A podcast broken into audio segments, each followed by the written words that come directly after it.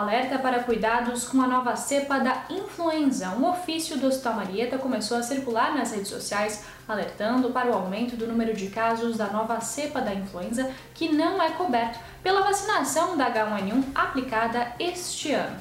A nova variante da gripe tem sido diagnosticada em três estados brasileiros e já há casos confirmados na região os sintomas da influenza podem ser confundidos com os sintomas da Covid e é possível diagnosticar a influenza através de testes de laboratório. As recomendações são cuidados de higiene e uso de máscaras para prevenção.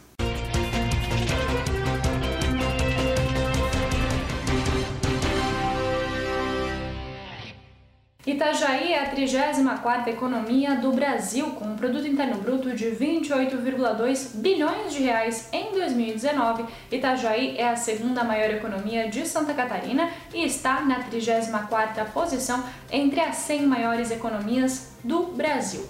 Em Santa Catarina, Itajaí fica atrás apenas de Joinville, que tem um PIB de 34,5 bilhões de reais. A economia do município cresceu 10,7% em relação a 2018 e Itajaí é a única cidade entre as grandes economias que também se destaca no PIB per capita, que avalia a renda individual. Prefeitura não tem data para obras na Praia do Trapiche. As obras de prolongamento da beira-mar na Praia do Trapiche, em Penha, ainda não têm data para serem reiniciadas.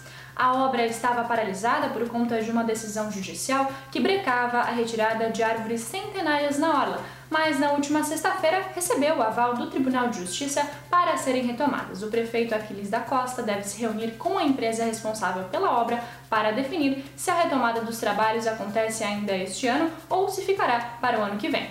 Esses foram alguns dos destaques dessa quarta-feira aqui na região. Confira mais em nosso site diarinho.net.